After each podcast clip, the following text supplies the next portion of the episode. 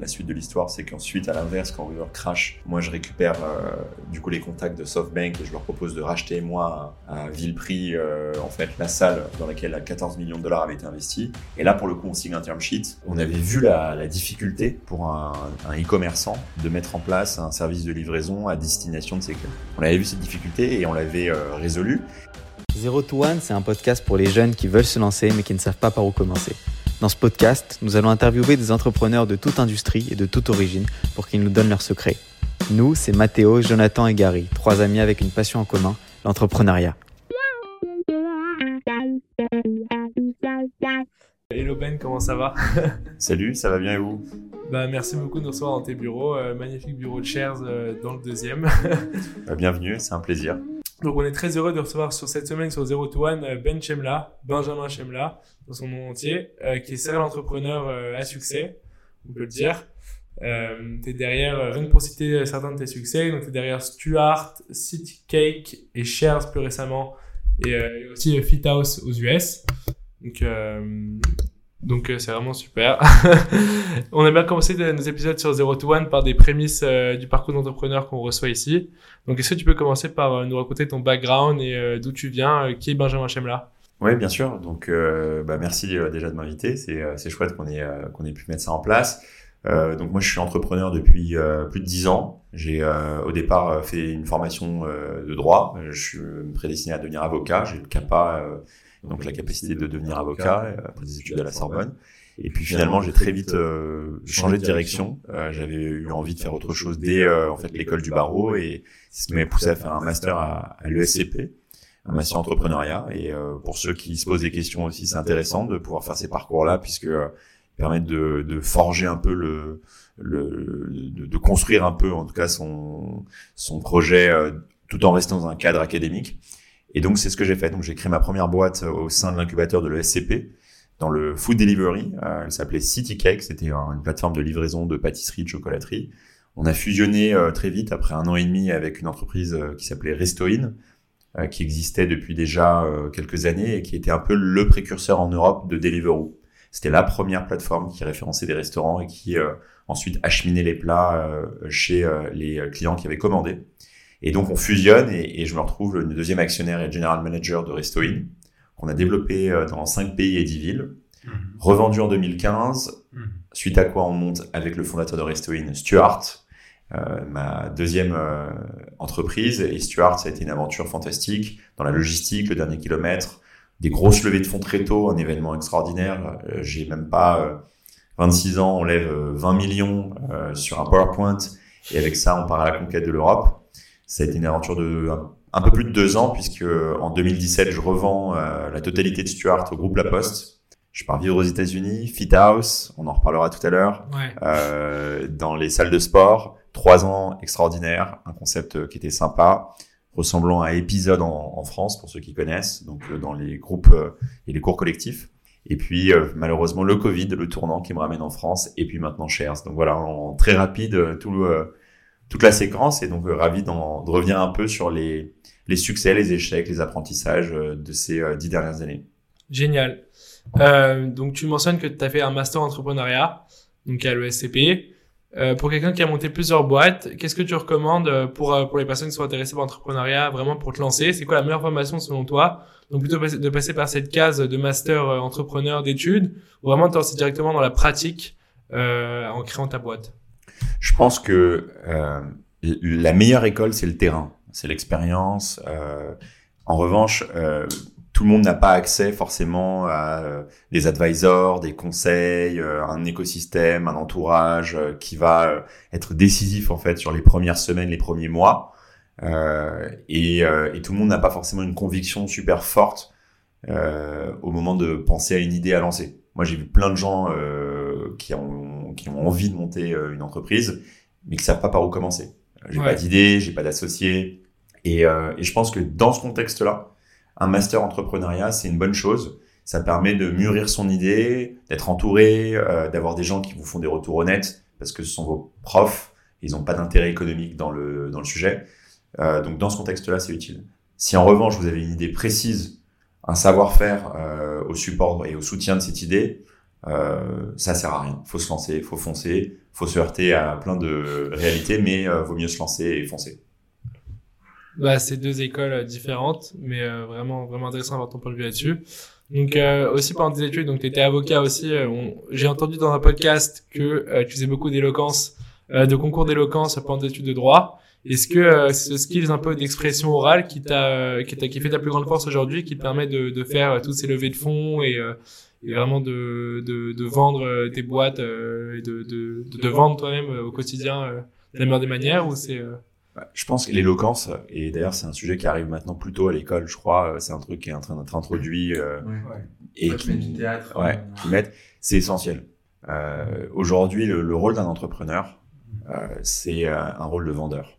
Un entrepreneur est un vendeur. Il doit vendre son idée à ses investisseurs, il doit vendre son idée aux premiers collaborateurs, il doit vendre, convaincre ses banquiers, il doit la capacité de convaincre, elle est au cœur du développement d'une entreprise. Si vous n'êtes pas capable de convaincre euh, vos premiers collaborateurs, vos cofondateurs, vos euh, investisseurs, euh, c'est pas la peine. Et donc l'éloquence, c'est un peu ça. Ouais, c'est apprendre à parler, apprendre à s'exprimer, euh, et à être saisissant, captivant, avoir un rythme, voilà. Donc ça, c'est un sujet moi qui m'a passionné quand j'étais étudiant en droit, on a fait des concours et c'était marrant aussi, hein, les concours d'éloquence, c'est un côté théâtral, c'est pas sérieux, c'était fantastique. Prendre la parole devant des amphis de 400 personnes, moi j'ai eu la chance de, de le faire, j'ai gagné le concours, j'étais président de l'association et aujourd'hui tous les gens qui étaient dans cette association avec moi, l'ISIAS, sont aujourd'hui parmi les plus grands pénalistes trentenaires qu'il y a en France et qui défendent les gens on, voit, on peut, les voir. Ils ont défendu, malheureusement, parce qu'ils ont été secrétaires de la conf, ils ont été dans des dossiers difficiles comme ceux du Bataclan. Ils ont pu, voilà, donc on les voit dans des dossiers comme ça. C'est que des gens qui étaient dans mon association à l'époque. Et euh, donc c'est assez, euh, c'est assez marrant euh, quand on repense aux, étudiants qu'on était il y a 10-12 ans. Non, bien sûr. Et du coup, pour venir à ton expérience avec City Cake, tu lances ta première boîte. Est-ce que c'était un projet personnel entrepreneurial ou c'était dans le cadre de ton master que tu lances cette boîte justement? C'était euh, dans le cadre du master, on était invité à trouver une idée, un, un cofondateur, donc on brainstormait tous les jours, on réfléchissait. Et en mmh. fait, CityCake, c'est intéressant parce que CityCake, moi j'aime bien, euh, avec vraiment sincérité et humilité, j'aime bien dire que c'était en fait une fausse bonne idée. Mmh. Et ça, ça arrive très souvent quand on lance son entreprise. Le podcast s'appelle Zero to One.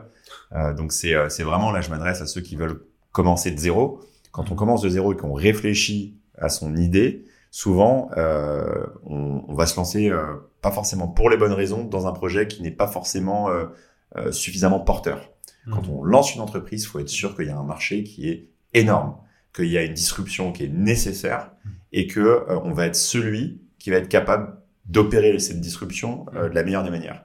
Moi, j'ai lancé City Cake parce que je voulais envoyer une boîte de macarons à ma petite copine et qu'il n'y avait pas de service qui permettait de se faire livrer des macarons. Je trouvais que les fleurs c'était un peu euh, un peu déjà vu et j'avais envie de quelque chose un peu plus original. Et donc j'ai appelé la durée et je leur ai dit voilà est-ce que vous pouvez envoyer une boîte de macarons? Ils m'ont dit ah bon euh, alors il faut que vous veniez ici physiquement, vous laissiez un chèque à destination du service de coursier qu'on utilise parce que du coup nous on peut pas enfin c'était un bordel pas possible. Je me suis dit c'est pas possible que ça n'existe pas. Enfin voilà on n'a jamais vu une, une unicorne une licorne se fonder ouais. sur un besoin aussi con.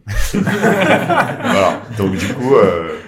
mais bon je m'en suis bien sorti. Ça a ensuite donné quelque chose de plus gros plus intéressant. Ça a été mmh. euh, ça a été le début d'une aventure. Donc je regrette pas. Ça marche. Et du coup dans un podcast précédent tu mentionnais que tu occupé de pratiquement tout avec cette expérience, la partie business, customer support, euh, design.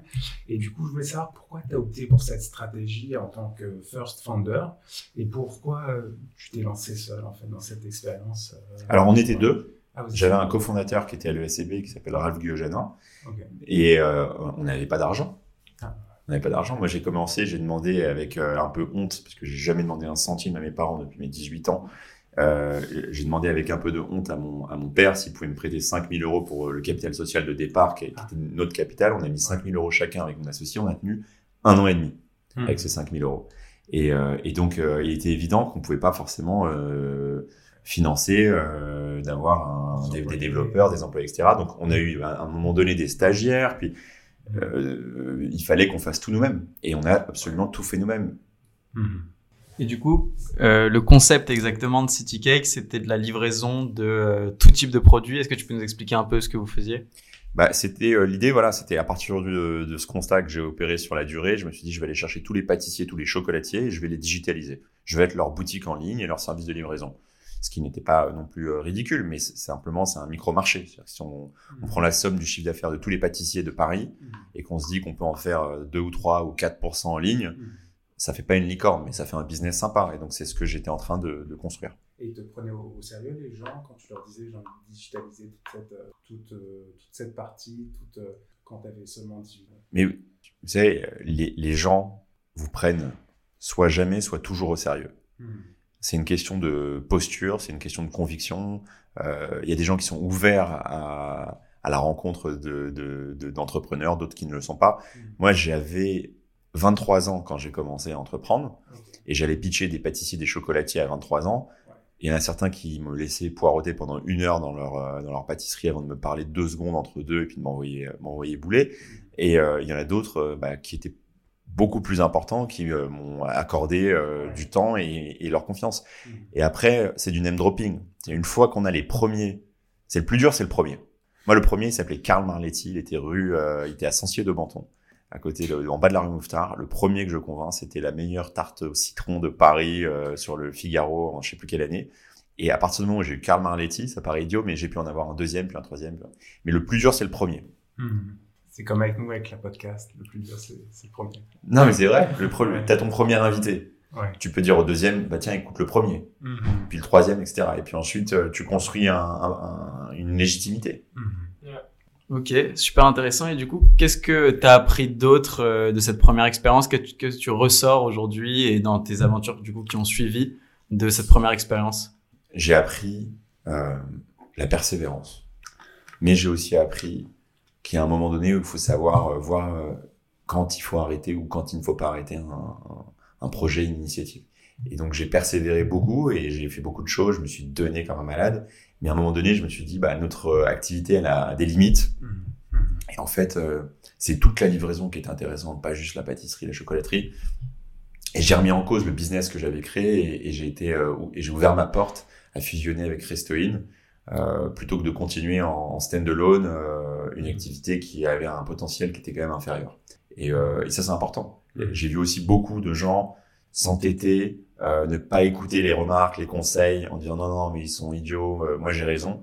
Et puis finalement être très malheureux parce que quand on quand on grossit pas comme on l'avait imaginé, euh, qu'on a du mal à se payer, que on commence quand on a 20, 21, 22, qu'on est un peu aidé, si on a la chance d'être aidé, c'est une chose.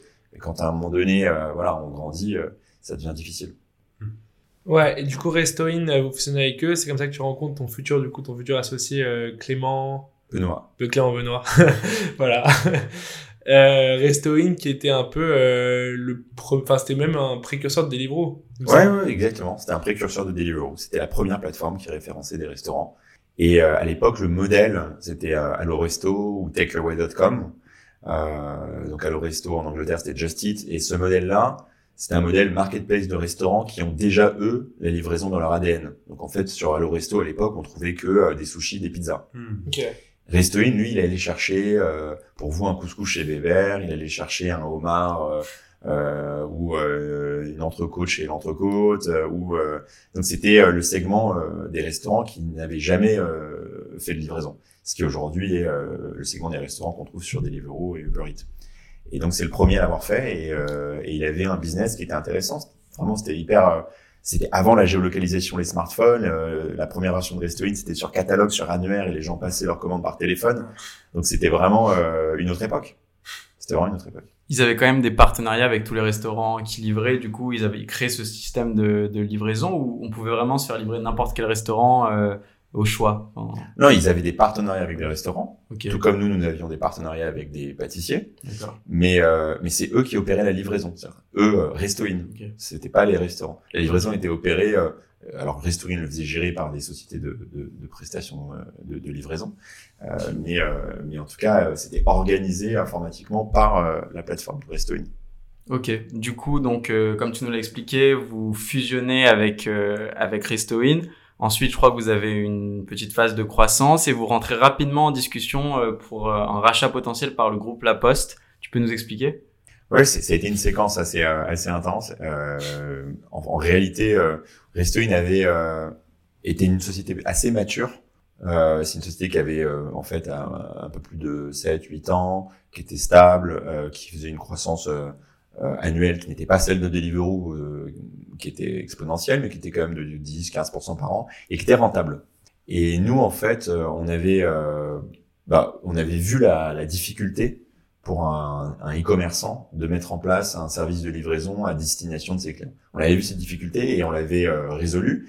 Et du coup, on recevait beaucoup de marques d'intérêt de plein de e-commerçants, de retailers. On discutait avec des gens de, de la grande distribution qui nous disaient tiens, euh, comment est-ce que nous demain on peut euh, créer aussi un- une offre de livraison euh, dans l'heure ou euh, sur des créneaux resserrés en départ magasin pour concurrencer Amazon qui allait lancer Prime Now. On est avant Prime Now. Prime Now elle n'existait pas encore en Europe, mais tout le monde avait peur. Et en fait, on a vu euh, à ce moment-là l'opportunité de Stuart. On s'est dit il y a un truc à faire qui est encore plus gros, selon nous en tout cas à l'époque. Et Restoin était une boîte mature. Et donc, on a décidé que euh, moi, je, je quittais mes fonctions au sein de Restoin pour me dédier 100% à la création et au développement de Stuart, tandis que Clément allait poursuivre d'être le président de Restoin. Et là, euh, enchaînement de dingue, je rencontre euh, le groupe La Poste, euh, la société a même pas deux mois, et en fait, le groupe La Poste va d'abord investir dans Stuart, et quelques mois plus tard, alors que Restoin allait euh, entrer en processus de cession, puisqu'on avait des marques d'intérêt pour revendre Restoin, et, euh, et, et qu'on avait des discussions bien avancées, la Poste, qui était déjà notre actionnaire donc de Stuart, a proposé de racheter Restoin, car euh, ils avaient à l'époque envie de développer une marketplace de produits euh, frais. C'est un peu compliqué, mais en gros, je rencontre la Poste en mars, en juin, juillet, ils investissent 20 millions dans Stuart, en novembre, ils rachètent Restoin. Donc ça a été une succession assez incroyable.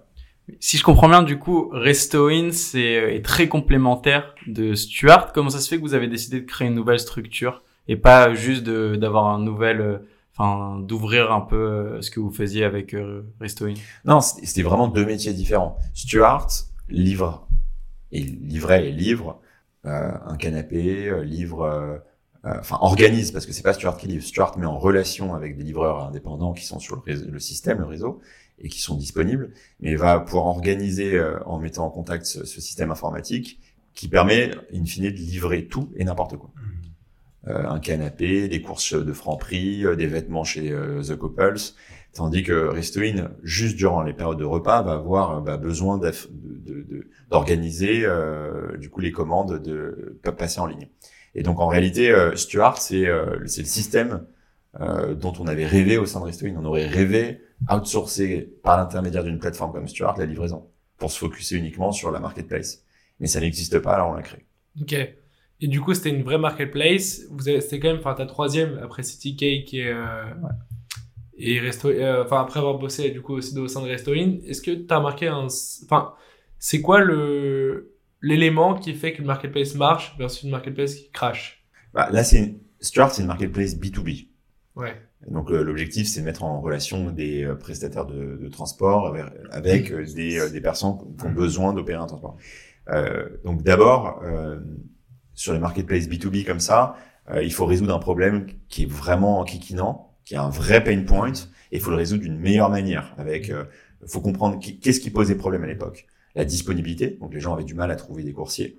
Euh, le tracking, les gens avaient euh, du mal à offrir une expérience de suivi de, de la course comme on peut l'imaginer aujourd'hui, qui est une évidence, euh, et euh, le prix.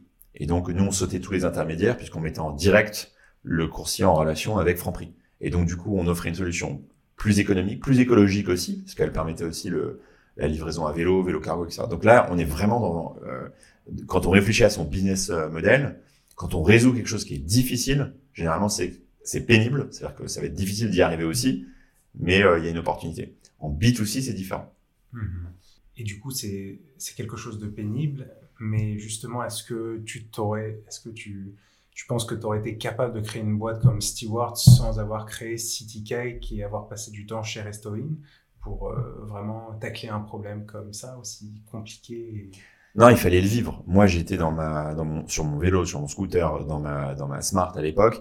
J'ai fait des centaines et des centaines de livraisons. J'ai, j'ai- combien de fois je me suis retrouvé coincé dans un embouteillage dans ma Smart en train de livrer un gâteau dans le 15e et tout d'un coup j'ai une commande que je dois aller récupérer pour ensuite la livrer un peu plus loin et en fait je suis coincé derrière un camion poubelle. Je sais que matériellement la, la boulangerie ou la pâtisserie va fermer. Je vais pas réussir à temps. J'essaie d'appeler le client, j'essaie d'appeler la pâtisserie. Le pâtissier me dit je vous attends mais pas plus de cinq minutes, etc. Je me fais insulter à droite à gauche parce que les gens savent pas que je suis le chef d'entreprise, mais et, et quand j'arrive chez le client final, il me demande d'être remboursé et limite il me crache dessus. Ça m'est arrivé un nombre de fois incalculable. Et en fait, j'ai, j'ai, je l'ai, je l'ai encore en moi. Ça. La, la... Moi, je me rappelle d'un jour où je me suis retrouvé coincé dans la manif, euh, la manif pour tous. Oh. C'était euh, la manif qui était contre le mariage pour tous. Et je me retrouve littéralement ma voiture un dimanche coincé au milieu de, de, de, tous ces gens qui hurlaient contre le mariage homosexuel. On fera pas de politique ici, mais j'étais au milieu là. Je me suis dit comment je m'en sors? C'est infernal. Tu leur as vendu les, les cakes ou... Non, non, j'ai, j'ai, franchement, j'ai, j'étais dans la voiture, j'ai crié. Et je me suis dit, euh, en réalité, il faudrait qu'on soit beaucoup plus nombreux à faire beaucoup plus de courses, mais avec une densité beaucoup plus importante. C'est-à-dire, en réalité, si je faisais des sauts de puce parce qu'en réalité, je gère pas seulement la pâtisserie. C'est comme ça que l'idée de Stuart hein, a germé. Je me suis dit, si je devais gérer que de la pâtisserie comme ça, c'est pas possible. Il faudrait que je puisse faire le fleuriste du coin, le pâtissier, et que je ne sois pas en smart. Il faut que je sois en vélo, en vélo cargo, que je me faufile. Mhm. Je devrais pas faire de livraison de plus de 800 mètres de distance. Et c'est ça, et, et la, la densité, c'est ça qu'on a recherché euh, dans Stuart. Non, Créer cette densité, cet effet réseau. Mhm. Et en parlant d'effet de réseau, euh, comment tu as résolu le problème de la poule et de l'œuf au départ? C'est-à-dire avec Stewart, c'est-à-dire trouver des, des livreurs et, et trouver des, des magasins qui voulaient se faire livrer. Euh, C'est très dur, ça a mis du temps. ça a mis du temps. Bah, euh, dans tous les business de supply et de demand, généralement, euh, c'est l'oversupply qui crée la demande. Je m'explique. Quand Uber est arrivé en France, comme dans n'importe quelle ville, Ouais. la, le, le, le- la road, enfin le, le rollout, c'est-à-dire la manière dont ils vont ouvrir la ville, c'est un, vous trouvez des chauffeurs, vous leur proposez la plateforme et vous leur donnez un incentive en leur disant voilà, dans le cadre d'un partenariat marketing commercial, voilà, vous allez euh, avoir une garantie de revenus pendant les six premiers mois, les trois premiers mois, les deux premiers mois, éventuellement par zone géographique, donc c'est que le huitième le soir, que etc.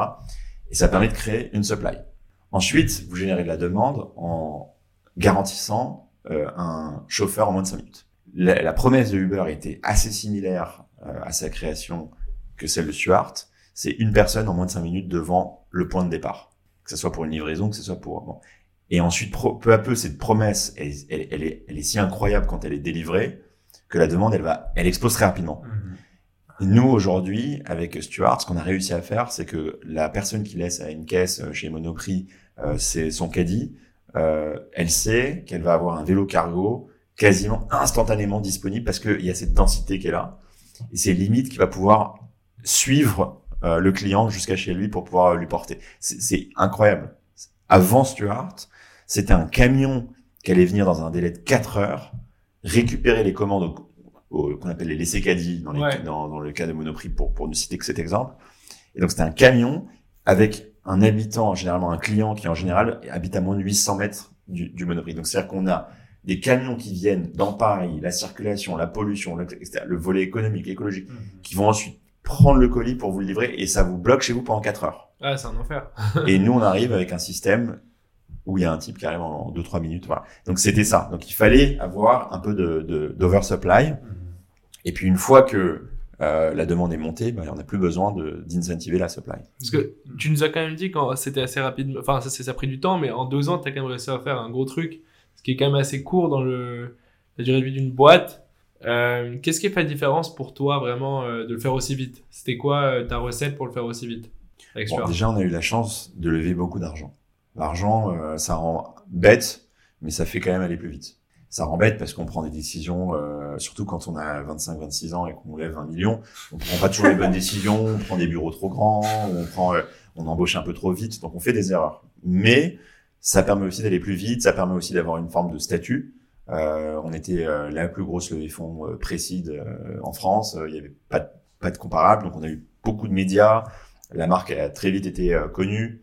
J'ai beaucoup travaillé sur la marque. Et donc, on est arrivé à un stade où on avait des, des appels entrants. On avait des marques qui nous appelaient, qui disaient, je veux lancer un système de, de livraison en une heure. Est-ce que vous pouvez nous mettre les choses en place? Donc, après, moi, j'ai eu une agressivité commerciale qui m'a jamais quitté. Je l'ai encore aujourd'hui. Et, et, et j'ai, j'étais, je faisais, je sais pas, 20 rendez-vous par semaine pour essayer de mettre en place des systèmes. On a imaginé des choses. On était euh, très créatif. On a imaginé le retour colis de Zalendo, où on allait chez les gens récupérer euh, un, colis qui n'allait pas. On a imaginé euh, l'intermagasin pour The Couples, où en fait, euh, il y a un produit qui est dans un magasin 1, pas dans un magasin 2. Vous le voulez, on vous le livre dans le magasin 1 pour que... Enfin, on a imaginé énormément de scénarios. On a, imaginé, on a fait la livraison Pizza Hut, euh, comme Pizza Hut c'est des pizzas, c'est plus compliqué. On avait fait installer à ceux qui le souhaitaient pour euh, qu'ils puissent être éligibles des racks sur leur vélo pour qu'ils puissent ensuite. Bon, donc on avait, euh, on essayait de couvrir énormément de besoins avec à chaque fois la solution de livraison adéquate à mettre en rapport, à rapprocher. Et c'était, enfin juste dernier, dernier point, c'était parce que Uber avait cartonné à cette période-là que tu as pu surfer sur cette vague de un peu de plateforme marketplace et c'est grâce à ça qu'il y a eu de l'attraction avec Stewart ou... Non, non, Uber, c'était du B2C. Euh, donc Uber, c'était du B2C, donc c'est vraiment, c'était très différent. Stuart, euh, c'est du B2B, euh, et il fallait en plus s'interfacer avec l'IT de nos clients pour être dans le système, les POS, les systèmes de caisse en, pour dans les cas de la restauration, que ça soit totalement intégré, en que des sites e-commerce. Donc il y avait un travail qui était tout à fait différent, qui était vraiment un travail euh, de, de développement de partenariats commerciaux. Juste une petite parenthèse, c'était quoi le business model de, de Stuart? Vous preniez des commissions sur chaque course C'était un abonnement par mois par l'entreprise? Non, non, non. C'est euh, on rapproche un besoin euh, de quelqu'un qui peut répondre aux besoins. Donc euh, euh le client qui qui va aller dans un magasin et qui va laisser son caddie, il a besoin d'un coursier. le magasin va lui appeler un coursier par l'intermédiaire de Stuart. Le coursier va du coup être contacté, il accepte la course, on génère pour le compte du coursier une facture, donc façon euh, Uber de ce point de vue-là, et euh, on a un mandat de facturation, et, euh, et ensuite la plateforme Stuart récupère une commission sur la prestation. Donc oui, il n'y a pas d'abonnement, c'est que de la commission. Ok, je comprends que c'est un business du coup qui est assez lourd en termes de d'à la fois techniquement, ça demande de, de grosses infrastructures, aussi en termes de logistique, donc euh, la décision de lever de l'argent, elle, paraît assez logique, mais pourquoi avoir décidé de lever euh, auprès du groupe La Poste? Et euh, est-ce que si c'était à refaire, tu le referais? Et est-ce que tu conseillerais à des jeunes qui veulent se lancer sur ce genre de, de business model qui, qui rappelle certains industriels, de s'orienter vers des industriels comme tu l'as fait? C'est une bonne question. bon, déjà, on est en 2015 ça n'existe pas de lever 20 millions si c'est pas euh, un corporate.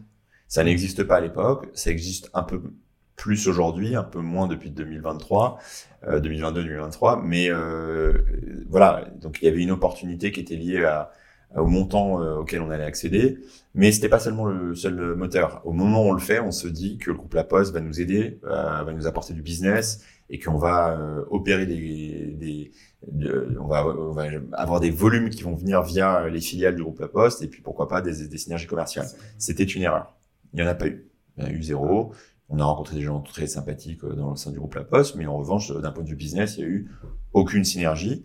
Et, euh, et donc ça, c'est effectivement ce qui m'a, ce qui peut aujourd'hui me faire regretter. Après, est-ce qu'on aurait pu avoir accès au autant de capital à l'époque? Probablement pas.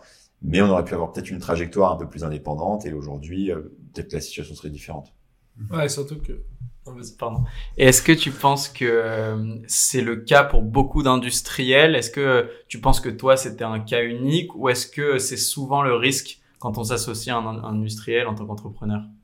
Je pense que euh, il y a plusieurs manières de s'associer à un industriel. Hein. Il y a l'intrapreneuriat, il y a vendre ta boîte à un industriel et rester quelques années avec un, ce qu'on appelle un earn-out. Euh, ce qu'on a fait nous était un peu euh, un peu hybride. C'est-à-dire qu'on avait un industriel qui avait un fort intérêt pour le, le business, qui était important au capital, mais qui n'était pas majoritaire. Donc on n'était pas dans un scénario de vente du tout, puisqu'on était au tout début, mais on n'était pas des intrapreneurs. On n'avait pas du tout euh, l'âme d'un intrapreneur, et peut-être que c'est aussi ce qui nous a manqué. On n'était pas très euh, intégrés au sein du groupe La Poste. On vivait notre vie complètement séparée. Donc je, voilà, je, je serais tenté de dire aujourd'hui, il y a suffisamment de fonds seed, de business angel, pour éviter, si possible, de faire rentrer un industriel au capital ou de le faire un peu plus tard et pour des bonnes raisons euh, et sur des pourcentages faibles. Euh, voilà, il faut vraiment garder l'indépendance de votre entreprise. Quand vous faites rentrer un industriel au capital, bah forcément votre entreprise, euh, elle a une autre histoire, elle a une autre trajectoire. Vous n'allez pas pouvoir, par exemple, travailler avec des concurrents de l'industriel qui est à votre capital. Mmh. Nous, on discutait avec FedEx et UPS et ils nous disaient c'est très bien votre solution, mais vous avez la poste au capital, on va pas pouvoir travailler ensemble. Ouais, c'est comme ça, mais euh, ça fait partie du jeu. Donc, je, voilà, je pense qu'autant que faire se peut, il faut avoir à son capital que des gens qui ont des intérêts 100% alignés. Donc, c'est des investisseurs financiers. Ouais, la culture, en termes de culture aussi. Et comment ça s'est fini du coup, Stuart? Vous êtes du coup, enfin, le groupe La Poste était, était, au, était au capital, et si j'ai bien compris, ils vous ont ensuite racheté entièrement, c'est ça? Ouais, oui, c'était au capital, et en fait, nous, on voulait lever des fonds, une situation où, euh, effectivement, euh, soit on levait beaucoup de fonds, euh, mais il fallait que La Poste bah, devienne un, actionnaire plus petit, ou soit La Poste, potentiellement, réinvestissait ou remontait au capital. Ça, devenait... Bah, justement, comme je l'explique, un peu compliqué. Et, l'issue ensuite, en des discussions qui ont été ont été assez euh, assez euh, difficiles ont abouti euh, puisque c'était un, un projet qui moi me passionnait. Ont finalement abouti à ce qu'on décide de vendre totalement. C'était ce qui semblait le plus logique à ce moment-là dans un, dans un contexte voilà qui était qui était de, de, de, développement et de croissance rapide il fallait continuer de pousser l'entreprise donc on a, on a décidé de vendre la totalité de l'entreprise au groupe La Poste c'est parce que le groupe La Poste voulait ne voulait pas que d'autres actionnaires rentrent ou c'était c'est un peu compliqué, mais non, c'était une histoire euh, de. En tout cas, ils voulaient, euh, ils avaient un intérêt industriel pour le pour le projet, donc ils voulaient monter au capital. Et en fait, forcément, si vous avez un industriel qui détient 30 euh, puis 40 puis 50 la trajectoire, elle est pas la même. Donc, les investisseurs financiers, ils voient pas l'opportunité vraiment de rentrer aux mêmes conditions, parce que ensuite, c'est pas. voilà, l'histoire, elle est pas. On, si, si, vous avez un industriel qui investit même sur une valeur à 100 millions, c'est potentiellement, il va essayer de vous racheter à 200. Bon, bah, pour un investisseur financier, quand il rentre à une valeur à 100 millions, il veut éventuellement sortir une valeur à 2 milliards. Il veut pouvoir avoir ce, ce, cette trajectoire-là. Et il était évident quand un industriel elle a, a plus d'un tiers ouais, du capital, le, plus, le moins cher possible, quoi. que vous avez un actionnaire qui a un intérêt, c'est que vous grossissiez mais pas trop pour qu'il puisse vous racheter pas cher. Tandis que tous les autres actionnaires autour de la table, ils veulent, veulent, que vous grossissiez le plus possible. Ouais, Donc il y, a une, euh, il y, a une divergence en fait. C'est l'inverse du VC en fait. ouais, et c'est pour ça que c'est pas bon en fait. C'est même psychologiquement, c'est pas sain.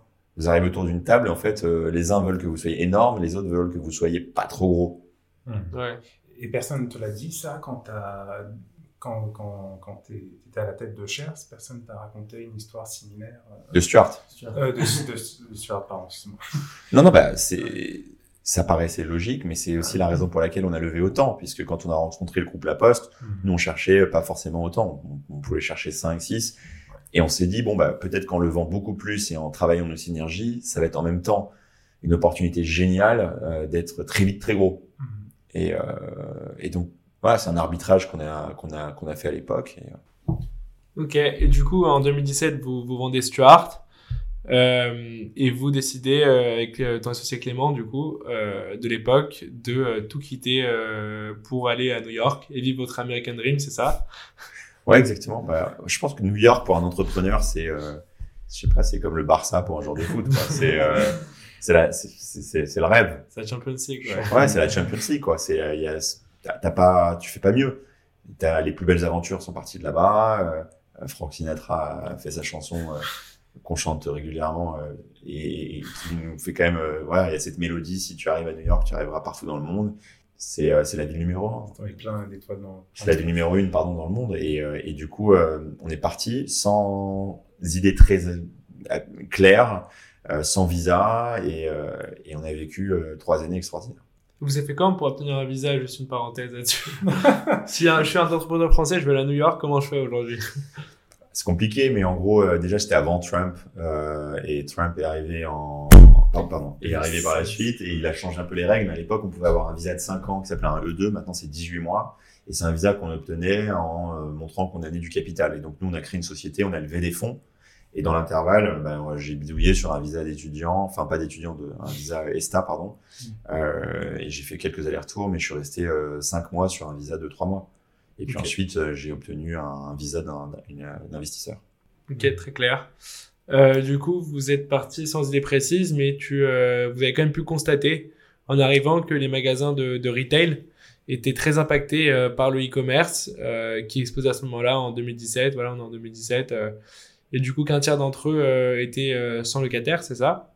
Et donc, vous voulez, vous avez du coup cette ambition de, de réactiver cet immobilier, il me semble, tu le disais quelque part. Ouais avec euh, du coup euh, FitHouse. Est-ce que tu peux nous en dire plus là-dessus? Ouais, FitHouse, l'idée c'était de lancer euh, tout simplement un concept fort avec de l'abonnement euh, dans l'univers du fitness et euh, du cours collectif. Les New-Yorkais, ils sont pas comme les Français, ils sont accros, accros, accros au business, au dating, au fitness et au business et au dating et au fitness. Et, voilà. et c'est hyper important. C'est-à-dire qu'ils se lèvent à 6 heures le matin, cours de fitness, bureau, le midi, mange une salade rapidement, le soir, euh, date, et ça repart et ça repart. C'est extraordinaire et c'est d'un dynamisme. Mais du coup, le, l'entretien de soi, c'est l'inverse en fait de l'image qu'on se des Américains euh, euh, qui ont des problèmes d'obésité, etc. Ce qui est malheureusement, je pense, très vrai en dehors des villes comme New York, euh, Manhattan, mais dans les villes, les centres-villes type Manhattan, Boston, etc. Euh, il y a vraiment maintenant une culture de, voilà, de faire attention à soi. Et du coup, la consommation du fitness est colossale. Le budget fitness est colossal.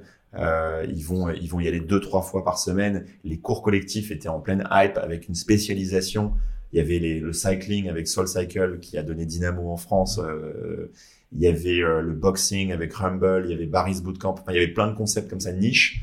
Et en fait, on s'est dit, nous, on va créer euh, une solution économique où en fait, les gens vont s'abonner et on va avoir des multiplex avec toutes les typologies de, de fitness en cours collectif. Yoga, pilates, boxing, euh, etc.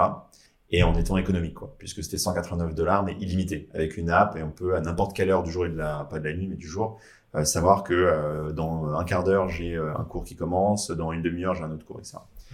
Et, et on s'est dit, ça, c'est le business qui marche. Le retail est down, c'était une catastrophe, tout était vacant. Donc on va avoir des, des deals euh, très bons et on va ouvrir un peu partout. Et donc c'était ça l'idée, c'est ce qu'on a fait pendant, euh, pendant deux ans et demi. Est-ce que tu as testé ton idée quand tu étais aux États-Unis? Comment tu as eu cette conviction de que c'était la, bonne chose à faire à ce moment-là C'est une bonne question. Euh, effectivement, qui dit retail dit travaux, euh, construction, etc. Nous, euh, notre salle de sport la plus grosse, elle avait coûté 2 millions et demi à créer, donc c'est un vrai investissement faut pas faire ce genre d'investissement sans être un peu sûr. Donc l'étape 1, on avait fait des pop-up.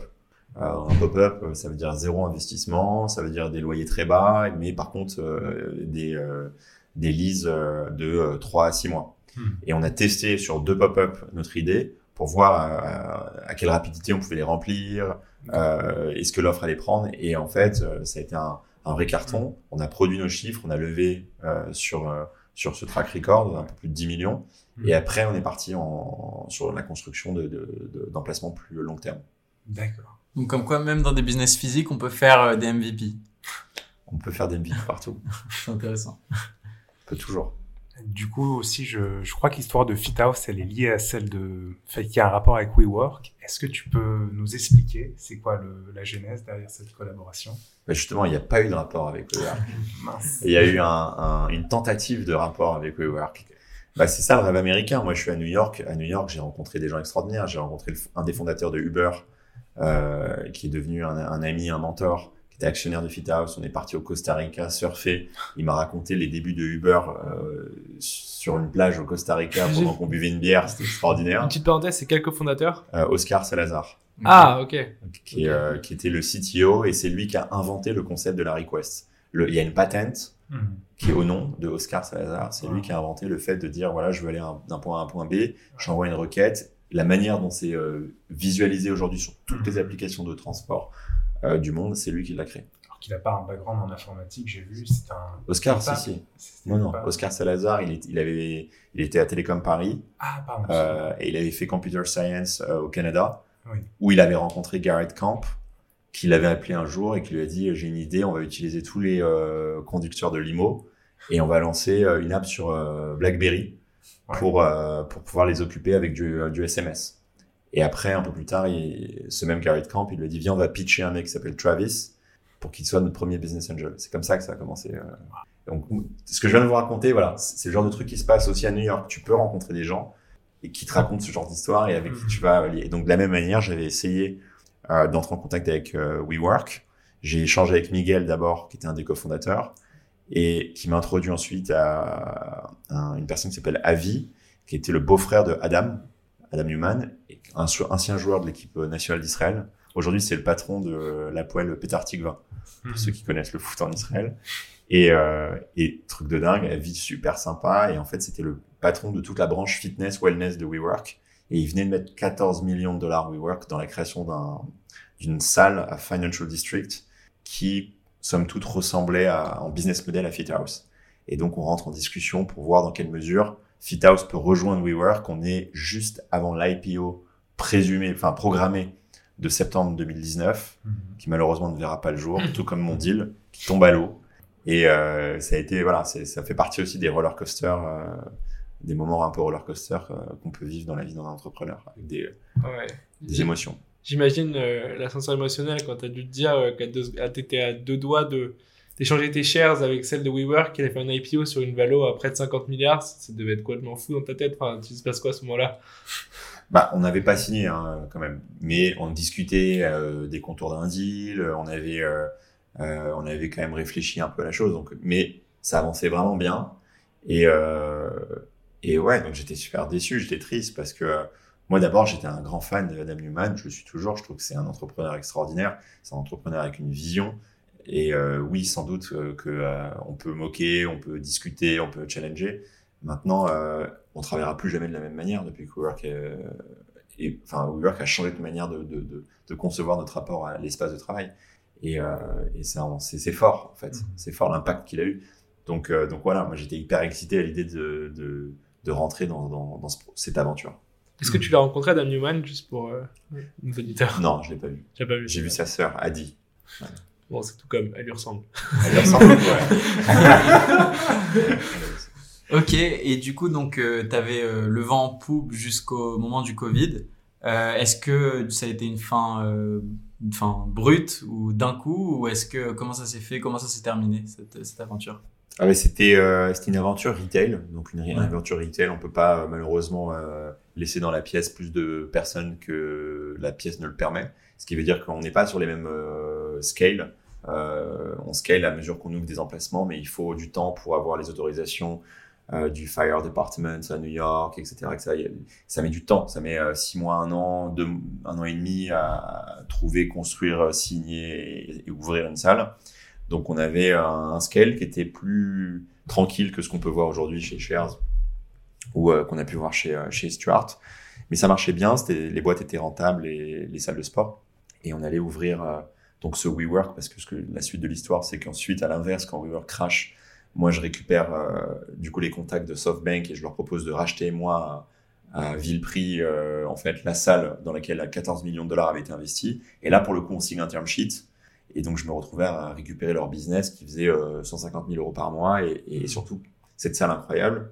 Et sur ça, j'avais monté un, un projet de, de rachat, de build-up de salles de sport indépendantes pour leur, euh, les convertir dans mon modèle. Et en fait, c'est ça que le Covid a interrompu puisque j'étais censé lever euh, au moment où le Covid sort et ouvrir cette salle. Et en fait, tout s'est arrêté en mars 2020 du jour au lendemain et j'ai perdu tous mes revenus sur toutes mes salles puisque tous mes abonnés, euh, j'ai dû friser leur, euh, leurs abonnements et, euh, et ça a été le tournant.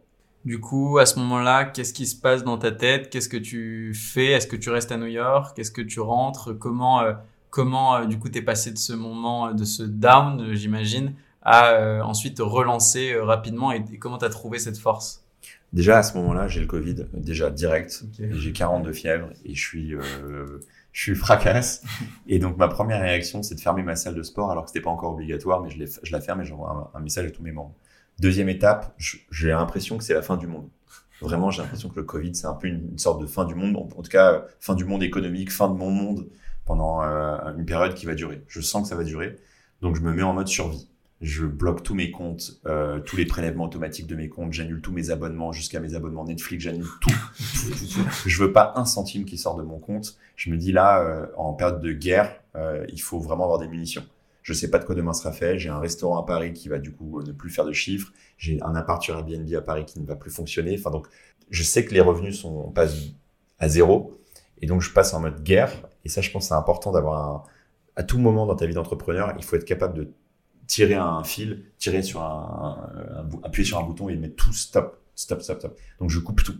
Ensuite, euh, je me dis bon, maintenant comment on peut pivoter chez euh, FitHouse et faire euh, faire du business? Donc je, je mets euh, tout mon effort sur le lancement d'un business en ligne, mais ça a pas vraiment vraiment décollé.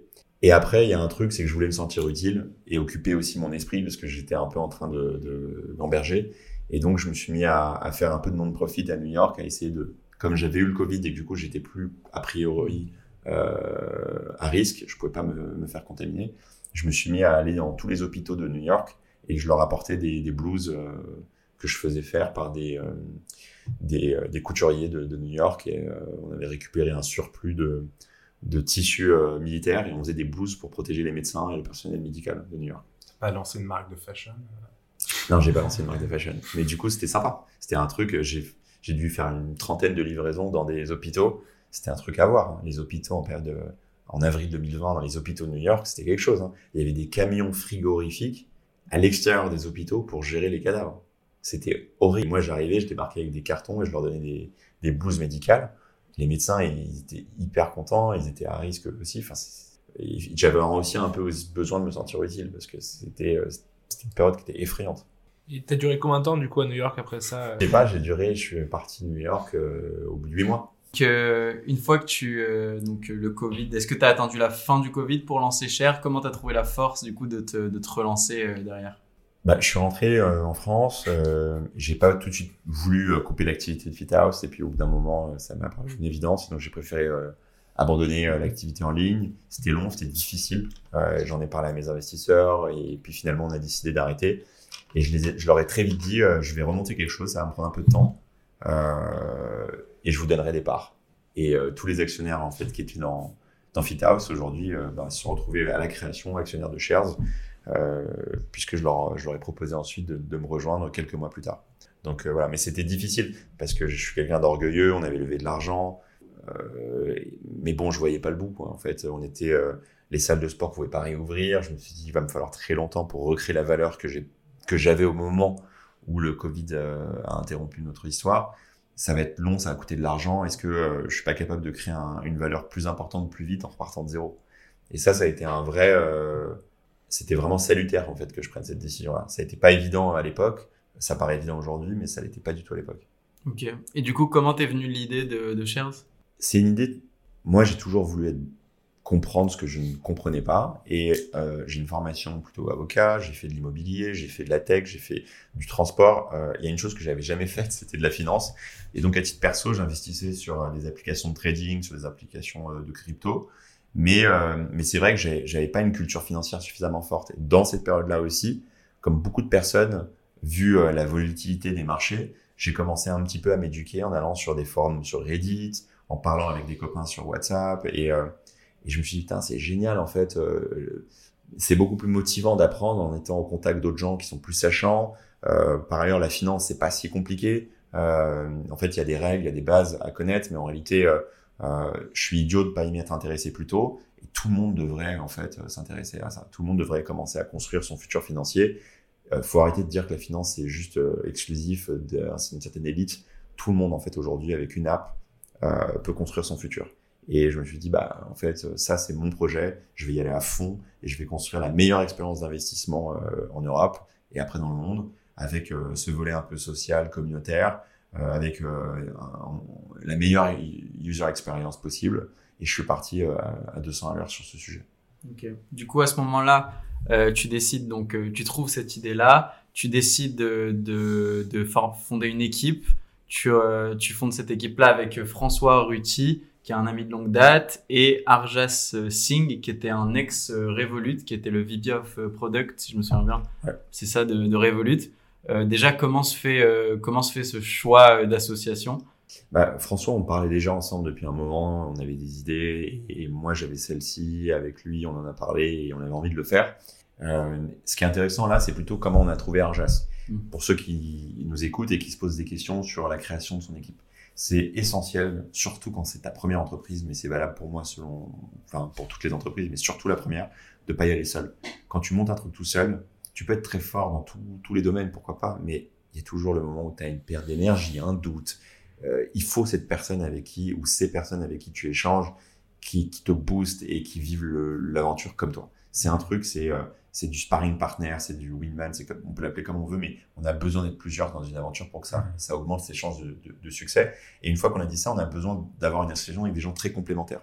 Si tu prends trois personnes qui sont exactement identiques en termes de profil euh, et de qualité, bah, 1 plus 1 plus 1 égale 1. Si tu prends trois personnes extrêmement différentes avec zéro overlaps, 1 plus 1 égale 1000. C'est vraiment ça. François, c'est euh, un excellent CTO, il est brillant, c'est un très bon tech, c'est aussi l'un des plus gros contributeurs à notre code. Donc, il, il, manage une équipe de 40 personnes, 45 personnes, mais il est aussi lead dev en fait dans la boîte. Donc, c'était un profil extrêmement euh, complémentaire. Mais euh, très vite, je lui dis, François, il faut qu'on trouve un troisième qui a une expertise product consumer en fintech. Parce que ni toi ni moi, on a un background en fintech. La fintech, c'est particulier, surtout en B2C. Il y a des règles, c'est réglementé. Euh, il y a des codes et en fait, il nous faut quelqu'un qui a ce background-là. Et on s'est mis vraiment en mode casting à chercher euh, la bonne personne. Et là, euh, bah, il y a une arme qui s'appelle LinkedIn, qui est, qui est responsable de, je sais pas, un tiers des rencontres que j'ai fait dans ma vie professionnelle. Et donc, j'ai envoyé de façon ciblée à quelques personnes, dont Arjas. Et après, la suite, la suite, c'était une évidence. Quoi. Quand j'ai rencontré Arjas, c'était lui, il fallait que ce soit lui. Et, j'ai tout fait pour le, le, le convaincre. Et il a été assez audacieux, parce qu'il m'a suivi. Du coup, il t'a suivi à Paris ou il est resté à Londres pour Il est resté à Londres.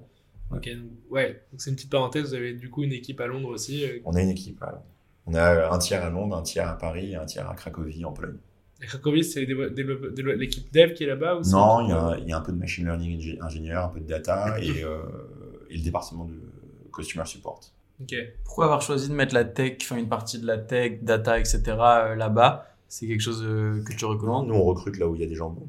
Donc on a des gens à Toulouse aussi, euh, on a des gens en Ukraine. Euh, mais euh, on avait un noyau fort à Cracovie puisqu'on avait un, support client. Et c'est quoi la réflexion d'avoir trouvé ton support client dans la France? Tu dis je vais outsourcer pour optimiser les coûts C'était pour... Non, en fait, j'ai sur LinkedIn contacté la Head of Support de Revolut. Okay. J'avais 1200 personnes chez Revolut. Elle s'appelle Ina Grinova. Je dis bonjour Ina, comment vas-tu? Elle me dit je vis à Cracovie. Je dis ah, c'est un peu loin ça. et elle me dit, euh, je lui dis tu peux vivre à Paris ou à Londres? Elle me dit non non c'est bien Cracovie.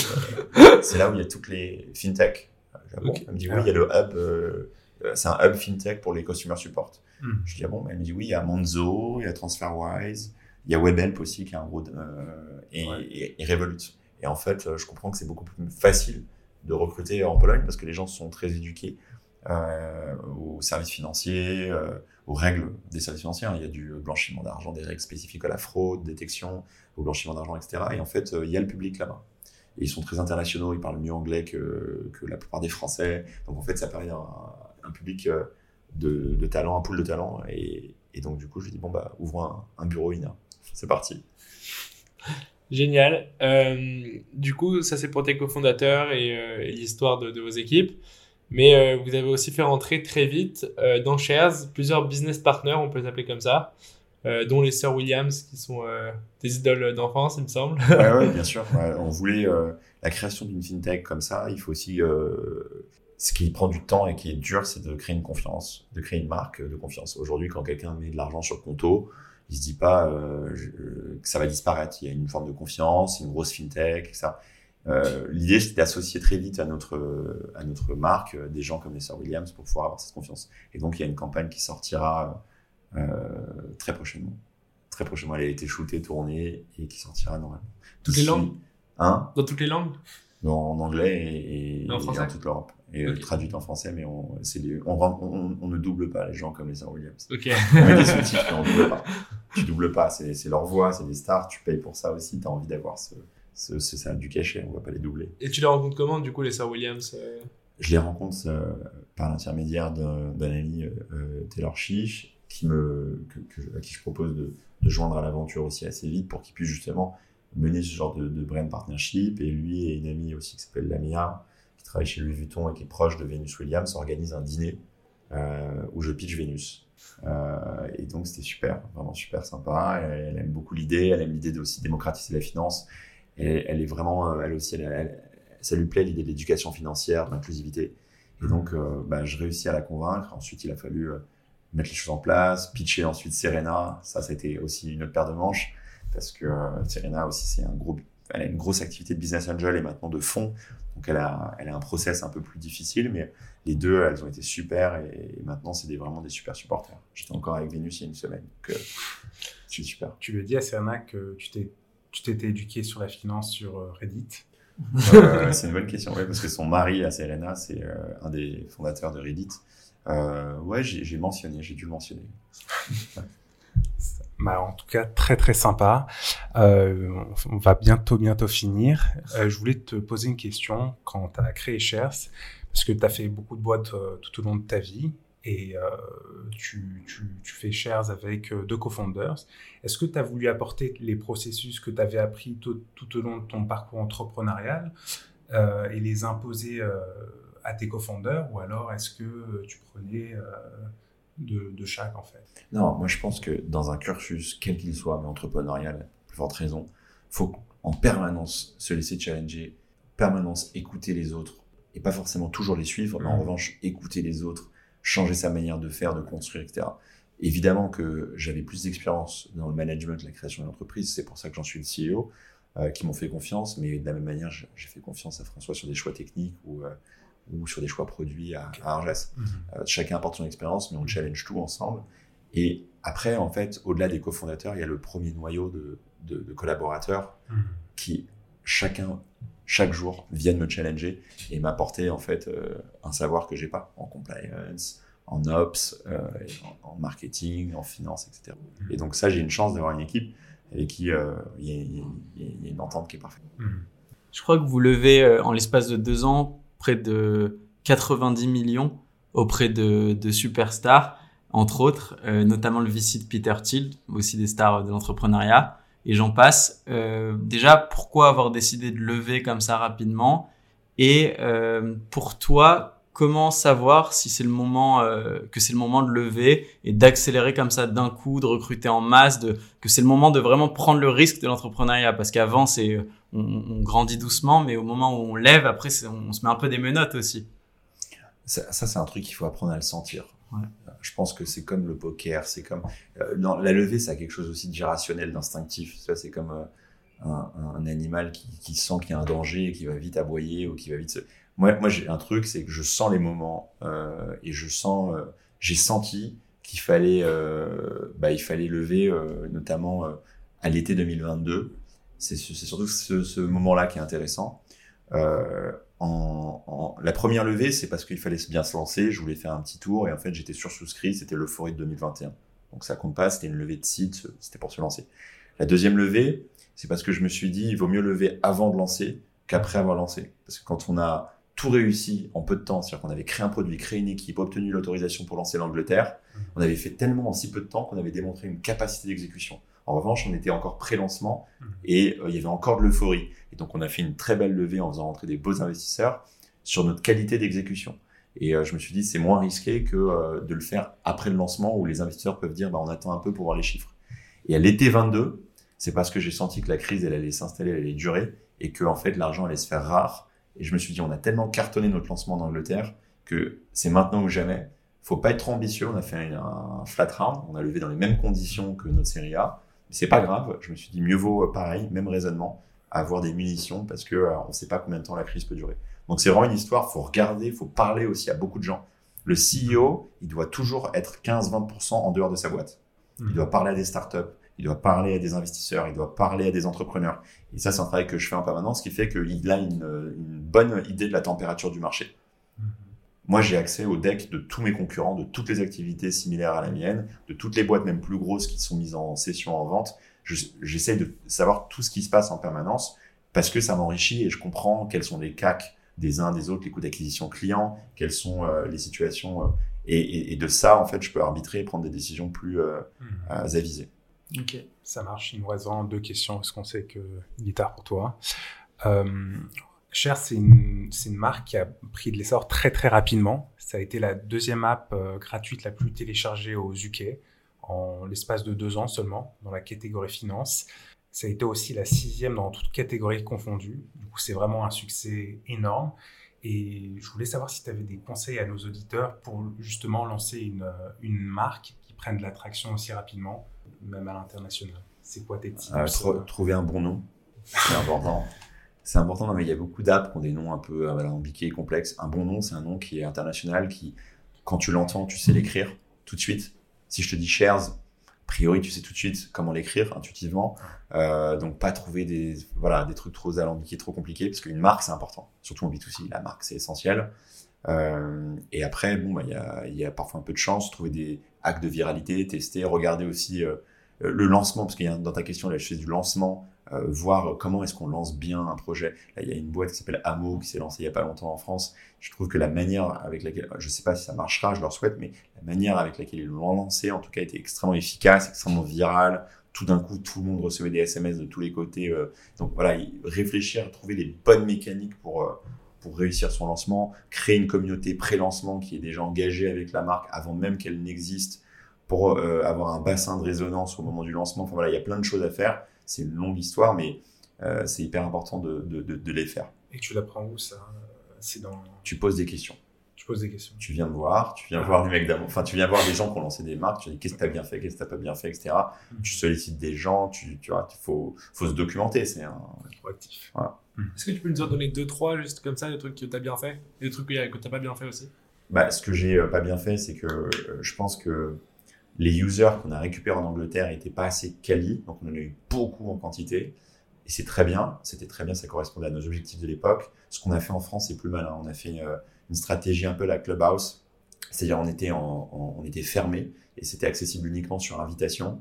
Et on avait créé une audience un peu engagée avec nous au départ, ce qui fait que les users qu'on a récupérés étaient extrêmement engagés, euh, qui avaient cette idée, euh, voilà, cette attente et, et du coup que ça, ça crée aujourd'hui une trajectoire de user en France assez explosive depuis quelques semaines, euh, alors même qu'on est dans une période un peu morose. Donc je pense que voilà, c'est euh, il faut phaser, euh, je pense, son lancement et vraiment soigner.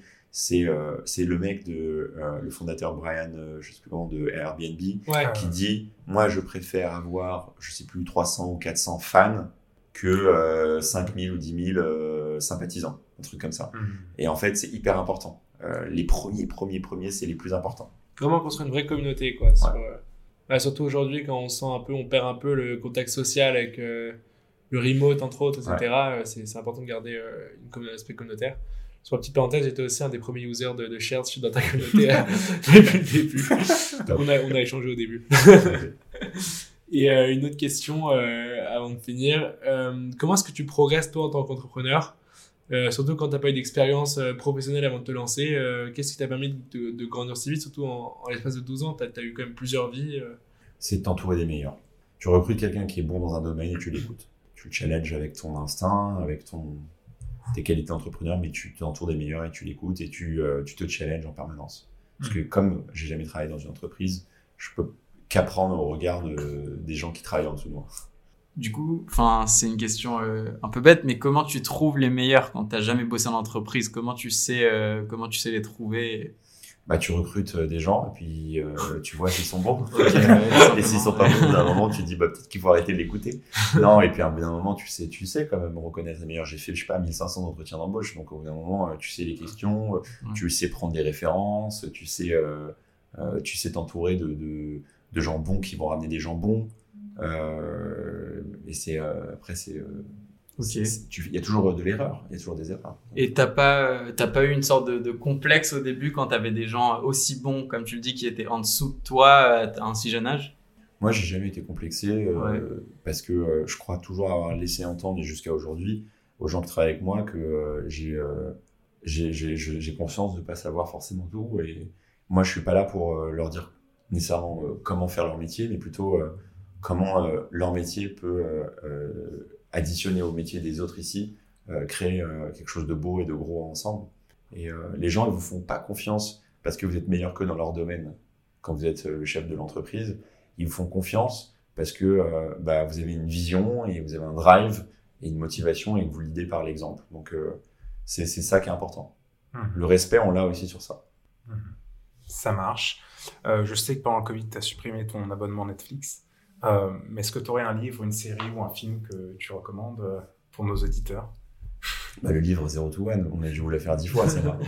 Ouais. Non, non euh, moi en ce moment, malheureusement, j'ai pas le temps de lire beaucoup. C'est dramatique. Euh, les podcasts, c'est pratique, ça se met bien avec la salle de sport, qui est nécessaire quand on entreprend faux. Donc, je dirais How to How I Build This de Giraz, le meilleur podcast jusqu'à Mhm. présent. Euh, Finscale euh, de mon ami Solène que j'ai fait récemment, qui est top, super, euh, très euh, niche et très euh, pertinent. Euh, et voilà. Zero to one, non Hein Pas zero to one. si, j'ai dit. Ah, Je vais l'entendre deux fois. Ok, est-ce que tu as un dernier conseil pour les jeunes qui veulent se lancer? Pour les jeunes qui veulent se lancer, lancez-vous. Ok, bon. Lancez-vous. Il n'y a pas de conseil, lancez-vous et, et on verra ce que ça donne. Donc go, pour ceux qui nous écoutent, allez-y. Et Est-ce Voilà. qu'on peut te contacter sur euh, les réseaux euh, t'es- À LinkedIn, c'est le mieux. LinkedIn, ok, génial. Voilà. Ok, bah merci beaucoup Benjamin pour ton temps. Euh, on a essayé de faire simple et efficace en une heure. Je pense qu'on a eu euh, l'essentiel à peu près de, de ton histoire, Merci beaucoup. euh, qui est que, c'est que le début de l'écriture et euh, j'espère qu'elle continuera longtemps avec Shares. C'est gentil. Merci beaucoup. Merci beaucoup. Merci à toi. Merci à toi. Merci.